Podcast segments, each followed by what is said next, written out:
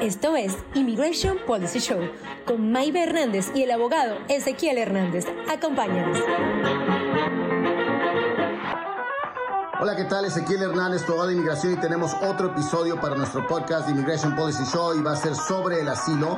Vamos a explorar el por qué el asilo es tan importante ahora políticamente, qué es lo que querían cambiar, cómo se puede establecer el asilo, qué es el miedo que vive, cuál es la convención contra la tortura, el paro de deportación que se llama withholding or removal y por qué miles y miles de personas están llegando a las franjas fronterizas de los Estados Unidos pidiendo este remedio. Otra vez más, Ezequiel Hernández, acompáñanos en nuestro próximo episodio de Immigration Policy Show. Buenos días, buenos días. Esto, ya va, vamos a ver estos audios acá. Abogado, bueno, empezando eh, el cuarto show, estamos diciendo. Es el cuarto show. Ok. Estamos en otro episodio de Immigration Policy Show. Buenos días. Hoy sí vieron las cámaras. Muy bien. Un aplauso a la gran producción, por favor, que todo el tiempo se mete con la propia producción. Ya llegamos al tema legal A después de tanto esperado. Me encantan las gráficas. Quiero sí, decirle Y que las me que encontramos, sí, vale la sí, pena. sí, vale la pena. Me ahí, encantan las gráficas, el pues audio. ya llegamos todo. al tema legal. ¿Cuál es el tema legal? El tema legal hoy es el asilo. El asilo. Señor. Tú me decías hace Ah. unos, creo que antier, que estábamos platicando de esto. Ah, Oye, ¿qué es el asilo político, verdad? Sí. sí, Bueno, pues, ¿qué me decías? Te- te- te. Échale, échale. Bueno, mis, mis preguntas, en parte, ah, hace muchos años, ya, ya sabemos ese tema, ah, yo, el tema del asilo era como muy fuerte, o sea, tenías de- que de verdad ser víctima de algo que, que haya sido contundente en tu vida. Ah, y bueno, yo soy de la generación de mucha gente que eh, fue víctima de violencia, eh, periodistas y reporteros cuando Chávez en Venezuela, y muchos de ellos fueron realmente víctimas eh, de la Guardia Nacional, de la Fuerza de Seguridad de Venezuela, y fueron agredidos, gente que salió sangrando. Hay una periodista muy famosa que está en Miami, de hecho, ah, con este tema, que se vino después, ah, y, y esta gente no podía aplicar ni siquiera para asilo político. Entonces, ¿cómo es que ahora todo el mundo aplica para asilo político? Bueno, para asilo en general, y muchos de estos asilos los han aprobado. Usted me aclaró algo, y es verdad, ahora mucha de esta gente que, ap- que aplicó para asilo está bajo el TPS. Entonces, explíquenos, abogado. Dicen asilo político porque eso Sí. es lo primero que viene a la mente. ¿Ok? También platicas de, de, de un tiempo, dices antes, y Así. eh, eh, fue mucho más antes Ajá. que Chávez que el tema del asilo eh, ha existido y, y- y para más allá de los venezolanos, creo que la, los casos más importantes que rigen el tema del asilo son casos que salieron de Colombia, donde Colombia atravesó por un, un tiempo muy fuerte de, de crimen y ahí mucho de la, mucha de la gente huyó, llega a los Estados Unidos, estamos hablando de los 80s, 90s, y se establece eh, esas, esa rigidez de la que hablas en términos de cómo adjudicar, cómo decidir. La ley del asilo en los Estados Unidos es, y, y esa es la ley, y tienes que, y, y se tiene que seguir, te guste o no, esa es parte del problema, que si no quieres, es la siguiente. Si tú llegas a los Estados Unidos, a, a la frontera, eh, eh, y sea como sea, caminando, en avión, si llegas a un puerto fronterizo, tocas la puerta, invocas, invocas eh, miedo de regresarte a tu país, miedo de muerte, entonces tienen eh, que atender tu reclamo. Tu invocación de ese asilo lo tienen que atender. Ahí no te están dando el asilo, pero la ley dice que te tienen que atender. Entonces, cuando tú entras a los Estados Unidos, tocas la puerta, invocas, te tienen que atender. ¿Qué quiere decir te tienen que atender? Te tienen que dar un proceso migratorio para poder establecer el miedo creíble y subsecuentemente si es que calificas para ese asilo. Eh, existe, o sea, sí existe el- la invocatoria, eh, que, que- que es muy, muy leve y quieres que esté muy leve. O sea, por una parte, por, imagínate que eres una persona que sufre de una violencia tanto así que, que, que tu vida está en peligro. Quieres llegar a tocar la puerta, pedirlo y que te, te den el chance de poder explicarlo y, y- y que te dejen pasar, porque obviamente puedes morir, tu familia puede morir. Pero por otra parte está la gente que dice, oye, pues cualquier persona puede decirlo y puede entrar. Y ese ahorita es el problema legal y el problema logístico y político. Parte del tema es que de- eh, el presidente Trump ah, llega em- y empieza a endurecer este proceso, a hacerlo más rápido, a que los permisos de trabajo no salgan tan, ta- tan fácil, Ok. para que la gente no llegara nada más así y dijera, bueno, pues ahí está, lo voy a tomar, ¿no? Eso, eso es lo que hizo el presidente. Él lo trata de hacer a la, a la dura, Ok. ¿verdad? Dijo, ¿sabes qué? No, no, no, no por el Congreso, lo voy a hacer con órdenes, órdenes ejecutivas. De hecho, hasta le pide a México a que eh, resguarde a las personas mientras están esperando. Eh, sale el presidente Trump, llega Biden, deshace todo eso, pero luego no hay un control y a lo último la senadora Cinema esencialmente le, está, le estaba ofreciendo lo que Trump estaba haciendo. No pasa eso y quedamos con este flujo de gente que está llegando a los Estados Unidos y políticas migratorias que no, no sabes cuál es el fin, ¿no? No, no. E, e, e, este show y, esta opinión no es para decir, oye, ¿por qué están viniendo esas personas? Porque entiendo por qué la gente viene. A mí me trajeron, yo vine, tú viniste, mucha gente que no nació aquí. Y nos reunimos todos. Ese pues. no es el tema. El tema que te estoy diciendo es la organización, el cómo, el por qué. No está bien, bien, ah, no hay liderazgo, no tienes una política clara y, de repente ya se, pierdes la confianza del público, de los políticos, de, de, CBP, de, tu propias instituciones y también sabes de quién, de la gente. Entonces la gente dice, bueno, no, no saben ni qué de una vez. Entonces les, les, uh, les impulsa a, seguir eh, explotando el proceso. Ok, bueno, eh, vamos a seguir con el tema del asilo. Ah, bases para el asilo. Son la gente que le está escuchando, la gente que necesita saber la información sobre el asilo. ¿Cuáles son las bases para el asilo? Sí, ah, bueno, ahí dice eh, por mi raza, por mi género, etcétera. Esa, cuando uno llega y dices, bueno, ¿cuál es tu, tu por qué quieres asilo? Y, y la ley dice que tiene que ser por cinco diferentes razones y nada más y, ah, cuando yo entrevisto a la gente, dice, oye, abogado, es que vine y quiero aplicar por así. Le digo, ok, ¿de dónde eres? Bueno, pues soy de Guatemala, soy de Honduras, de donde quieras, de Venezuela, de México, de Canadá, de donde quieran estar una persona enfrente de mí. Le digo, ok, no quieres regresar a tu país de origen por, porque, eh, eh, por miedo de que pierdas tu vida porque eres eh, mestizo. No, abogado, porque eres hombre o porque eres mujer, por género. No, porque soy católico, por religión. O porque pues le voy al PRI, al PAN, al PRD, o sea, un, un, partido político, ¿no? No, tampoco abogado. Y, la última es un grupo social especial. Entonces, ¿qué quiere decir eso? Eh, bueno, pues una, una persona que, por ejemplo, ah, tú mencionaste periodistas, ese es un grupo social especial.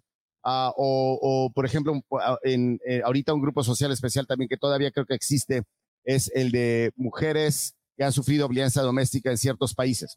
Ok. Entonces, se establece eso y tienes que probárselo al juez y el fiscal de inmigración, el fiscal de ICE, está tratando de desprobar tu caso en la Corte de Inmigración. Ok, pero eso que acabas de decir es interesante porque estamos hablando de violencia doméstica. ¿Cuál es la línea entre no, la no, violencia no, no, no estamos hablando de violencia doméstica, estamos, hablando... pero usted correcto, sí, hay un grupo social especial. Ok que se probó que en, ciertos países es tanta la violencia doméstica, en esos países, no, no que la violencia doméstica en general, esos países donde no se atiende, ahora tiene que aplicar por el asilo y tienes un año después de que entras para poder hacerlo, la gente se espera hasta lo último, entonces tienes una audiencia donde ya tienes la audiencia, tienes que aplicar por, por la aplicación de asilo y tienes después que esperar para ese permiso de trabajo y la gente eh, usualmente o dice, ¿sabes qué? Voy, pido mi salida voluntaria y ya me voy de aquí porque esto no era así.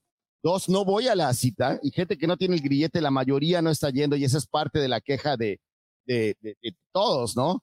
O, tres, voy y, trato de hacerlo y usar el proceso o tratar de probar mi caso porque entre todas esas eh, reclamos de asilo hacia a, la, a la brava, ah. hay bastante gente que tiene un asilo completamente válido y se están eh, pues es difícil de, de, verlo. Y luego tienes a cortes cansadas, están diciendo, ¿sabes qué? Este nada más vino a decirnos y realmente tienen un asilo, ¿no? Ok, ok, abogado. Entiendo lo que me está diciendo. El hecho de que la gente vaya y aplique no significa que te van a dar el, el permiso inmediatamente. Entiendo, pero realmente cuando la gente viene, aunque sea el primer año, te van a dar un permiso, te van a dar un permiso de trabajo y, perdón, si no te la dan, eso es otra cosa. Vas a tener que tener un caso como el señor que, nuestro amigo que viene de allá de México, que, que quiere entrar y él sí tiene un caso bien duro y no ha podido entrar. Esas son las ironías de la vida, ¿no? Bueno, no ha podido entrar porque eh, eso se volvió confuso, quién y cómo, ¿no? Entonces ese es el problema de esta administración que dice, no, si entras por aquí, no vamos a atender el asilo y toda la gente entró así, de todos modos, están atendiéndonos para asilo. Ese tipo de cosas no sirve, ¿no? Si es que no vas a, atender asilos por, cruzándote la frontera, pues no lo hagas, ¿no? Y, y saca a la gente, pero están atendiendo a todo mundo, lo están fichando porque también creo que se ha confundido y, a, y esa persona que mencionas Ujú. tiene un caso horrible, es un es, es, Es un un caso asilo de la verdad y esa persona fue que si, pues, si hace el CBP One o, o fue a la fue fue a, un- a una a una garita y lo batearon, ¿no? Entonces ni siquiera pudo entrar y entonces lo forza a, a poder pensar en las otras opciones, que es entrar indocumentadamente, etcétera, porque no hay un orden en la frontera, ¿no? Eh, hay que hacer un, un show sobre el- esto del CBP One. Ok. en serio. Y el TPS. Yo creo que todos Haz tu están- listita, ¿no? Porque ahí Pues este, yo nos mandaron. A ver, listita esa es una buena cosa. A ver, todos ustedes que están oyéndonos ahorita, que estás ahí en tu celular, que estás este, oyéndonos en el carro, porque Ah. estamos en una, en, en- en una opción móvil, ¿no? En el Facebook, eh, en, en el eh, Instagram mucha, y también, y también en el móvil. YouTube. Dinos qué tema quieres oír y para que lo programemos aquí ya, ya, ya llevas, ya llevan dos atrás de Maive, ¿eh? porque esa siempre me dice, oye, ¿sabes qué? Debemos hablar de eso. Oye, yo quiero hablar de guacamole también, cómo se hace el No, no, guacamole, pero ¿no? ¿qué le ¿Cómo hacemos una arepa aquí? No, no, o sea, No. Vamos, a, a- vamos a hablar del TPS, eh, podemos hablar del CP One, vamos a hablar de cualquier tema. Alguien me dijo, oiga, a los DACAS, ¿verdad que lo leímos? No, lo del de acá hay A- no, no, no, no, no, dijo, dijo la señora, a, la- a los DACAS que los pueden pedir sus hijos, ¿no? O sea, lo que me quería decir la señora es de, un, de, ah, oiga, soy DACA, tengo un hijo de 21 años, ¿me puede pedir o no? Etcétera. Mándanos tu tema, dinos qué es lo que, eh, lo que quisieras este, oír, un recordatorio que estamos haciendo, Immigration Policy Show, Ezequiel Hernández, tu abogado de inmigración, y también aquí tenemos a la gran producción, Maive Hernández, am, y estamos haciendo este show que puedes eh, verlo, oírlo, ah, escucharlo en, en- en el podcast, también en el YouTube, en Ya Facebook. escucharon el podcast, el tercero está, está bueno. Está buenísimo. Este también. A mí me eh, encanta. Y, y este, el de asilo, es un tema de, de, de, de much- que divide a mucha gente, ¿no? Porque, este, mira, toda la, todo nuestro alrededor, nuestra comunidad indocumentada que ya tiene años aquí, que tiene hijos ciudadanos y no puede arreglar, están viendo toda esta dinámica que este- de la gente que está entrando, que está, como tú lo dijiste, obteniendo un permiso de trabajo. Ah, y a lo último, ellos dicen, ¿y, yo- y, y yo cómo, no? ¿Y yo qué? ¿Cómo Pues la hago? gente que tiene Pero 20 las aquí, sí, pero la- lo que no entiende todavía todo este círculo es que esto lleva como uno o dos años y poco a poco esa gente que no se presenta a las cortes ya tiene una orden de deportación. Ellos no, no van a poder arreglar. El tema es que después esa gente que está teniendo ese permiso está, está comprando oxígeno, ¿no? Está, está Ok. aquí hasta cierto límite. El tema es que están, no se les ha arreglado ni a estos ni a los otros y luego chicha tenemos ni nada. limonada, Exacto, exacto, exacto, exacto. Oiga, antes de que se siga con la- la- esta filosofía de limonada, esto del asilo, ¿qué es el miedo creíble? Necesito que me diga qué es el miedo creíble, la Convención contra la Tortura y el Withholding of Removal. withholding or removal. Sí, en, en Ok. la petición, cuando, porque todo el mundo dice, bueno, es que voy a aplicar por el asilo, en la petición, en el formulario, tienes tres, tres cosas que puedes so- solicitar. Una es el asilo, la otra dice CAT como gato, CAT, que es Ok. Convención contra la Tortura, Convention Against Torture, y también dice withholding or removal, que es el paro de deportación. Nosotros llevamos las tres. Y esencialmente es a cuál le llegas, que si tienes la evidencia o, o le llegas a los requisitos de prueba. Ah, el más alto es el asilo. El asilo tienes, eh, como lo mencionamos, que, que poder establecer que tu vida corre peligro, perderías tu vida por esas cinco tipos de razones. Ok. Si no le llegas a eso, entonces puedes establecer que, bueno, eh, si regresas a tu país de origen vas a sufrir tortura y la Convención contra la Tortura, la Convención que, eh, mundial, protege y de eso se basa la ley de, de inmigración del asilo en los Estados Unidos, donde dice, bueno, hay suficiente evidencia. Esta persona, aunque no califica para asilo, puede que esta persona sufra de tortura y por eso le vamos a dar lo que se llama CAT. Y por último, eh, lo que se llama withholding or removal, donde dices, mira, eh, no está como asilo, técnicamente no cabe en lo de la Convención para, contra la Tortura, pero hay circunstancias suficientes para que esta persona no deba de ser deportada o que no la podamos deportar. Tal vez un país que no te acepta. Wow. Ahorita Venezuela sí te está tomando, ¿no? Pero hay ciertos países que te dicen, no, pues quédatelo. Señor, el asilo, aquí está, como que nos salimos y nos regresamos. ¿Qué pasó aquí? Eh, ese es el departamento de la gran producción. El contenido ha sido sólido. En ese departamento no tenemos duda. Ah, otra vez más, eh, este, Ay, bueno, es el abogado. asilo. ¿Cuáles son las preguntas? ¿Cu- dó- ¿Dónde seguimos con esto? Vamos a, sí, seguimos con esto, abogado. Seguimos Dígale, para dígale. toda la vida, abogado. Ok. Y vuelves a reentrar a los Estados Unidos. esa persona ahí puede pedir por lo que se llama withholding. ¿Todavía calificas para ello? Las personas que tienen el tema del perdón, eh, que entraron indocumentada, eh, de manera indocumentada a Estados Unidos y tienen que pedir un perdón para arreglar o esas personas pueden pedir asilo. Sí, pero si califica para el perdón no necesitan pedir asilo. Del perdón, son, son, gentes, la gente que viene con eso, eh, yo voy a formular tu pregunta. Una persona que está pidiendo asilo, se casa con alguien y califica para el perdón, puede hacer cualquier, cuál, sería mejor? Pues el perdón, porque no necesitas el asilo. Asimismo, una persona que calificaba para el asilo, por ejemplo, porque estaba casado, casada con una ciudadana y en una situación donde tiene ello, acuérdate que hablamos de Bagua en el otro. Abogado, muchísimas gracias y muchísimas gracias a todos los que nos sintonizaron hoy. Se nos acabó el tiempo, lamentándolo mucho, sintonícenos la semana que viene. Acuérdense, todos los lunes estamos en vivo y todas las semanas sale nuestro podcast. Eh, ya, nos tenemos que ir. Sí, sí, se nos acabó el tiempo. Oh, no. Espérense, poner aquí la coletilla de bye bye. Ok, fine. Chao, chao. Bye.